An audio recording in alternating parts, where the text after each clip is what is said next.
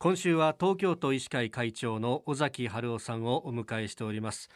東京都でもこの新規の新型コロナウイルス感染者数100人を下回ることはなく100人から200人ぐらいでこう推移をしているという状況。この状態について会長どうご覧になってますか？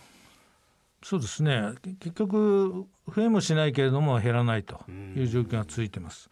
そして入院患者さんも大体1000人前後今ずっと続いてますね、宿泊療養自宅療養もやはり600人とかそのくらいになってますし。でこれが3か月も大体続いてるんですよね。だからかなりですねそういう意味ではコロナを受け入れてる医療機関それから保健所さん、はい、それからそれに対応を当たってる都の職員の方とか、はい、もう全てですねこの3か月ずっと同じような感じで動いてますからだいぶやはりあのいろんな意味で疲労が溜まってる。メンタルにもですね。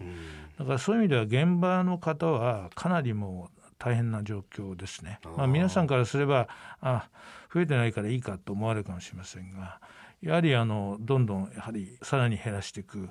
対策が必要だとは思っています。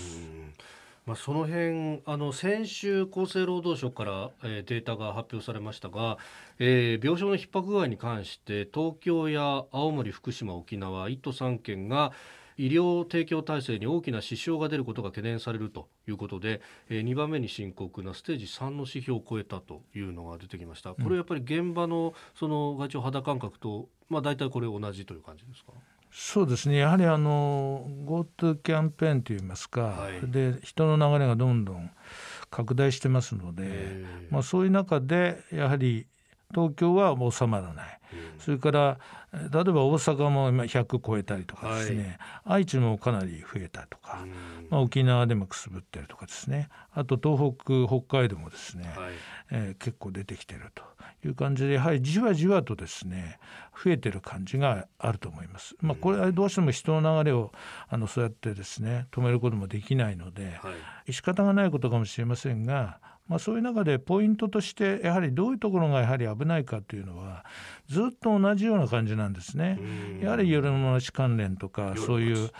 あのアルコールですね、はい、を伴うそういう飲食店とかそういうところが一つのクラスターの場所になってますので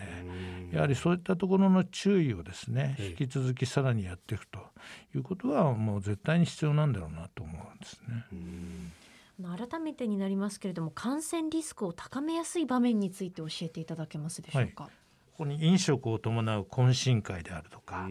えー、大人数や深夜に及ぶ飲食ですね。それから大人数でマスクなしの会話、はい、それから仕事や休憩時間。皆さん仕事中は結構マスクして気をつけるんですが、えー、ふとしたあの休憩時間に狭い部屋でですねマスクを外してちょっとお茶を飲んだりリラックスして喋るような時とかですね。あるいはあとですねタバコをされる方がその喫煙所に行かれます。はい、でここもですね必ずママスクをしながらタバコ吸えませんのでね、えー、マスクを外して。そしてまあ一服して気持ちよくなりますのでね、その喫煙者同士で今日はなんとかだなんとかだってこう割と狭くて、はい、そういうところでやりますのでここも危ないと。あとはもちろん量とかですね、ここはもうかなり出てますので皆さんお分かりになると思いますね。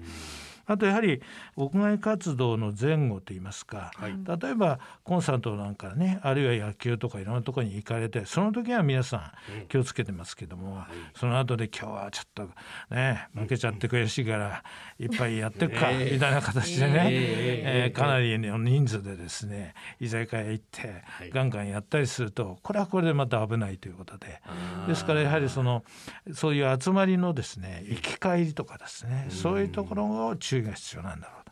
まあ、そういうとこですね。だからやはりマスクを外して近場の近距離でですねやっぱり大声で喋っちゃう。でそこにお酒が入って気が大きくなってさらにっていうようなところがやはり基本的には危ないと